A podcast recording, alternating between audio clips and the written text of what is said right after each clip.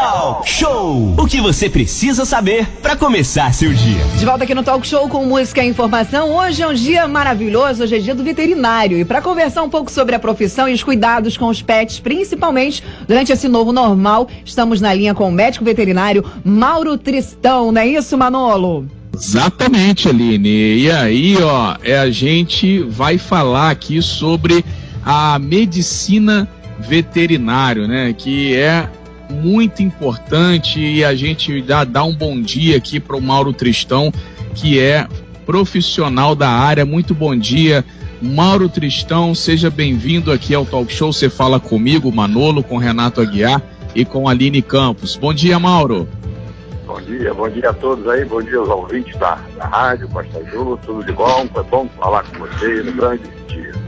Então, Mauri, a gente pode falar então sobre essa questão da medicina veterinária, agora ainda mais com a pandemia, né? Como é que tá aí, é, aumentaram os atendimentos aí é, na questão dos animaizinhos de estimação, com essa questão da pandemia, como é que tá aí agora nesse momento para a medicina veterinária, doutor Mauro?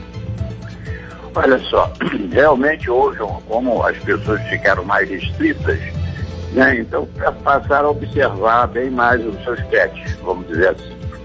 E realmente houve até, por incrível que pareça, um aumento imediato da, da, das atenções ao pet, ao tratamento a esses animais, ao cuidado, né? E muitos ficaram até preocupados, porque o cão, na realidade, também tem um coronavírus, né? Que toma a vacina, a nossa vacina múltipla, ela tem inclusive contra o coronavírus, que na realidade é uma, é uma enterovirose.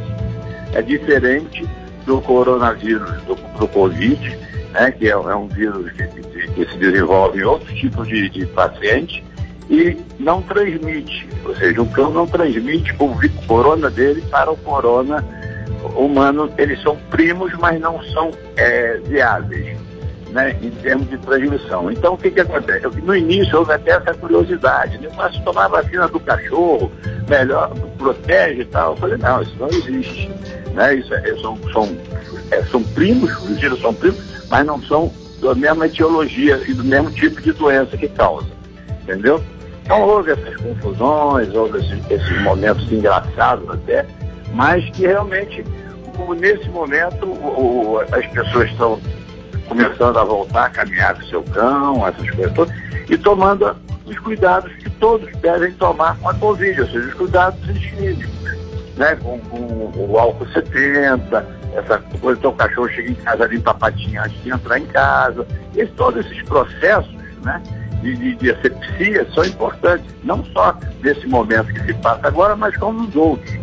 Eu acredito até que nesse momento, essa Covid vai trazer um ensinamento para as pessoas exatamente de prevenção de doenças que seriam fáceis o controle através da higiene, entendeu? Doutor Mauro Tristão, Renata Guiar falando. Porra, é, Renato. Muito bom dia. São 8 horas e 52 minutos. O doutor Mauro, inclusive, é, esse momento de pandemia, muitas pessoas ficaram em casa, é, adquiriram animais, ou gato, ou cachorro, ou passarinho, ou qualquer outra é, criatura para fazer companhia. Mas é importante também a questão da imunização. Só falou da vacina. Os animais têm que ser vacinados, têm que passar por uma profilaxia, principalmente quem tem criança em casa precisa ter uma atenção redobrada, que a criança fica muito agarrada ao animal, né? Claro, isso é fundamental. Né? A medicina preventiva é a mais barata. Né? Você faz a vacina para evitar que o animal fique doente e, e, que possa, em algumas doenças que o animal adquire, que também são zoonoses que passam para a gente, sejam evitadas. E com isso você passa a ter um convívio, uma relação muito mais tranquila. É, é óbvio que o, a higiene, o, os hábitos de higiene, tanto dos seres humanos quanto dos animais, tem que ser distintos né? Para você evitar a intimidade muito, muito assim, clara. Porque vê, o animal faz a higiene dele, o ânus e o, e o pênis, a vulva, com os lábios, com, com, com, a boca, com a língua. E, e, depois a pessoa vai e deixa o animal às vezes lamber sua boca. Então, quer dizer, esse tipo de cuidado é importante que as pessoas tenham. Porque isso aí você pode amar o seu animal, tudo, mas ele tem que estar sempre sadio, para não permitir nada para você. Então, a vacinação, os preceitos de, medicina preventiva são fundamentais uh, no, no convívio animal-homem. São 8 horas e 53 minutos. Nós estamos ao vivo com o doutor Mauro Tristão. Hoje, dia do veterinário, a gente aproveita, presta homenagem a todos os veterinários aí e veterinárias também. Aline. É isso aí, Mauro. Bom dia, doutor Mauro. Muito obrigada pela sua participação. Parabéns pelo seu dia. Os nossos muito ouvintes obrigado. estão participando muito aqui com a gente nesse assunto tão delicado, né? O Renato falou sobre a adoção dos animais. Eu mesma fui uma que adotei um, um animalzinho, um cachorrinho da rua. Doutor, Conta pra gente o que é, é, é esse protocolo, o que, que a pessoa que está pensando em adotar um animalzinho, né? Por exemplo, esse cachorro foi abandonado na rua, busquei, esse animal era um filhote. O que, que eu preciso fazer para dar segurança para esse animal, mas ao mesmo tempo também dar uma segurança para minha família? Por exemplo, eu resgatei o animal, é, liguei para pedir auxílio aí de uma, de uma loja veterinária lá no Parque Mambucaba, ela me passou aí o que deveria ser feito, o, o básico, né, para começar aí os trabalhos trabalhos literalmente com animalzinho para que eu possa ter uma segurança pro animal e também para minha família. O que, que eu faço? Eu adotei um animal de rua, por exemplo, que hoje, graças a Deus, tem sido muito comum. Quais, quais são os primeiros passos para transmitir segurança pro animal e para sua família? o primeiro passo é você procurar um profissional qualificado para te orientar. Ou seja, o animal vem de rua. É, você não sabe o que, que ele vem trazendo em termos de patologia. Então você precisa procurar um profissional fazer exames, né? eliminar todas as doenças que possam ser transmissíveis, né? ou que ele possa estar apresentando, para que você introduza ele na sua casa. Né? Aí, obviamente, acompanhado disso vem boa alimentação, carinho, vacina, que é, que é a parte. E é muito importante as pessoas não esquecerem que a, a, a, é a responsabilidade da adoção. Porque o animal vai conviver com você por vários anos. Né? Então, quer dizer, vai ter momentos bons e momentos ruins como um ser vivente. Então, ele precisa realmente de atenção, tratamento né, de, de todas as formas, carinho, é óbvio, mas não pode nunca esquecer que ele é um, é um ser que tem uma vida mais curta que a nossa, mas mesmo assim é um período longo de convivência. Então, ele precisa de atenção nesse período. Né? Porque ficou velhinho, aí o pessoal solta na rua. Isso a gente vê muito, é muito comum isso. Né? O velhinho, você vai pegar o velhinho e vai soltar na rua, não se faz isso. Então, a responsabilidade da adoção é exatamente essa. A pessoa pegar, introduzir o animal na família, ele faz parte da família, né? E dessa forma ele vai conviver na alegria e na tristeza por um bom período para a família. Então isso é importante, essa consciência na hora da adoção. Manolo. Doutor Mauro, é, Manolo falando novamente, hoje se fala muito também da questão da castração, inclusive Angra está aí com castramóvel, né, fazendo esse trabalho é, de castração nos animais. E aí é, gostaria que o senhor falasse também sobre isso, sobre a importância né, da castração, é, se faz, qual os benefícios ou malefícios, como é que é essa questão hoje da castração aí é, não só na nossa região, mas por todo o Brasil, por todo o mundo, né? É, o principal, é, o principal da castração é o controle populacional de animais, ou seja, gato, cães, né? Isso é importante. Por quê? Porque quando você controla isso, você controla também as doenças, né? E, e a castração no animal de estimação, aquela pessoa que não tem a intenção de ter filhote, criar cachorro, é muito importante porque se você faz uma castração precoce, antes do, do pré-pública, a gente chama, antes da, do primeiro cio, esse animal vai ter 85% menos possibilidade de, de, ter tumores de mama, né, de ovário, de útero. Então, quer dizer, você acaba dando uma qualidade de vida um pouco melhor e mais longa, às vezes, ao animal. Né? O inconveniente da castração é que o animal como perde alguns hormônios, ele tende à obesidade.